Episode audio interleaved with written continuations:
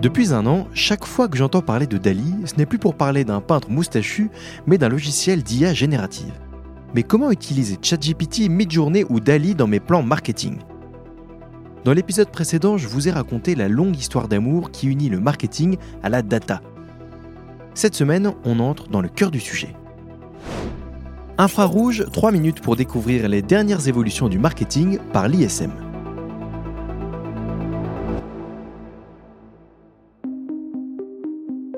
Qu'est-ce que l'IA générative?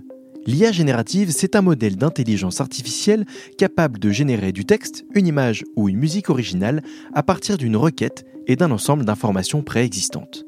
Autrement dit, j'entre une requête, un prompt, et l'IA me soumet une proposition a priori inédite censée répondre spécifiquement à ma demande.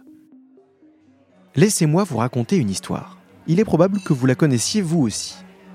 L'an dernier, le jury du concours artistique de la Foire d'État du Colorado a défrayé la chronique en accordant le prix de la catégorie art numérique à un tableau créé par Midjourney, un logiciel d'intelligence artificielle.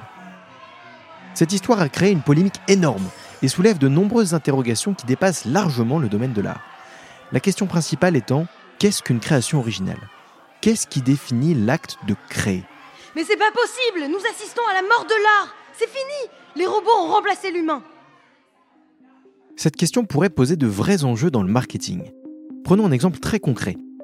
Imaginons que je demande à ChatGPT d'écrire un texte dans le style d'un auteur vivant et que je décide de l'utiliser dans une campagne marketing. Ai-je le droit d'utiliser ce texte vis-à-vis de l'auteur vivant dont j'ai copié le style? Le débat est ouvert. Revenons à nos moutons. Concrètement, quel est le potentiel de l'IA générative dans le marketing? Examinons le sujet en trois cas pratiques. Le premier usage de l'IA générative, c'est bien entendu la rédaction de contenu. Vous avez besoin d'écrire un article de blog, utilisez l'IA pour générer un premier brouillon puis réviser et personnaliser le contenu pour qu'il corresponde à la voix et à la tonalité de votre marque. Vous souhaitez rédiger maintenant un livre blanc, l'IA peut là aussi vous générer une première ébauche. Vous ferez ensuite appel à des experts internes pour ajouter les informations techniques et des exemples concrets. Vous voulez maintenant formuler une annonce optimisée pour Google Ads ou Facebook Ads, tester différentes variantes d'annonces générées par l'IA pour déterminer quelles phrases et quels appels à l'action fonctionnent le mieux. Ça fonctionne aussi très bien dans les campagnes d'emailing pour du A-B testing par exemple. Si on devait résumer cette première idée, on pourrait dire qu'avec l'IA, vous pouvez dire adieu au syndrome de la page blanche.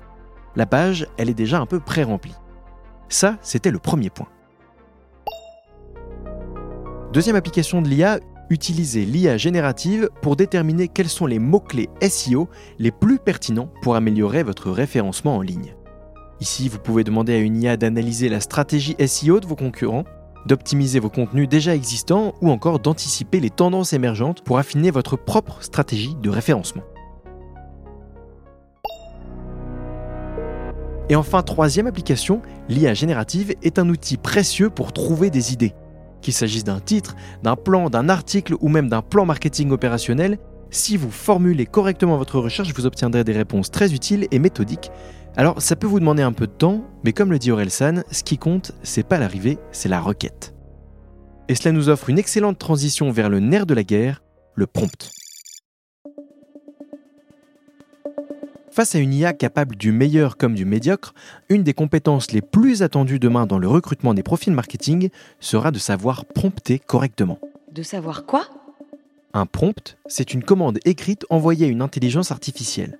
Pour obtenir des résultats satisfaisants de l'IA, il faut savoir lui délivrer une consigne la plus claire possible avec toutes les informations de contexte nécessaires pour l'aider à formuler une réponse sur mesure. Prenons un exemple, je souhaite rédiger un article sur l'audio en entreprise afin de promouvoir ma marque de podcast. Si je demande à ChatGPT écris-moi un article sur ce sujet, il y a fort à parier que l'article qu'il me propose sera rempli de banalités, bas de gamme et sans intérêt. En revanche, ChatGPT sera très certainement meilleur si je lui donne plus de billes sur mon sujet. Il faut donc que j'éclaircisse ma demande avec des éléments de contexte. Voici mon angle d'approche, je m'adresse à tel persona. Je souhaite que tu fasses ressortir du texte ces 2-3 mots-clés SEO pour optimiser mon référencement, etc., etc. Là, on peut obtenir quelque chose de très potable. Une bonne base que vous viendrez ensuite colorer de votre propre patte avec votre spontanéité, vos exemples, vos ajustements. À l'heure de l'IA, prompter est devenu aussi important que de savoir manager. Il faut dire que l'enjeu est à peu près le même, savoir comprendre l'autre et savoir se faire comprendre. En conclusion, il n'est plus à prouver que l'IA révolutionne les métiers du marketing. Des tâches qui nécessitaient autrefois une demi-journée sont désormais réalisables en quelques minutes. Alors je voudrais finir cet épisode sur une question importante. Faut-il craindre l'IA Est-ce une opportunité ou une menace? Côté opportunité, il faut le dire, l'IA offre un gain de temps considérable. Elle permet de doter n'importe quel professionnel du marketing de marge de création immense, et ça, quelle que soit l'échelle de son entreprise. Et pour autant, l'IA présente aussi ses limites. Tous les contenus générés sont basés sur des données emmagasinées par l'IA. Aujourd'hui, personne ne peut garantir que les informations sur lesquelles se base l'IA générative sont fiables, dans la mesure où on ne connaît pas ses sources. Si l'IA générative est un outil formidable, il serait malheureux de se contenter de copier-coller des contenus générés par ChatGPT. Au-delà du risque de relayer des fake news, vous perdriez aussi le contrôle de la tonalité de votre message. Ce serait courir le risque d'avoir un discours fade et creux et donc d'affaiblir votre image de marque. L'intelligence artificielle pourra-t-elle un jour remplacer l'expérience, l'intuition, l'esprit d'innovation? Ça reste à prouver. L'IA va-t-elle inventer de nouvelles manières de travailler? Ça, en revanche, c'est certain. Merci d'avoir écouté cet épisode. Le marketing est avant tout un métier qui évolue et qui s'apprend.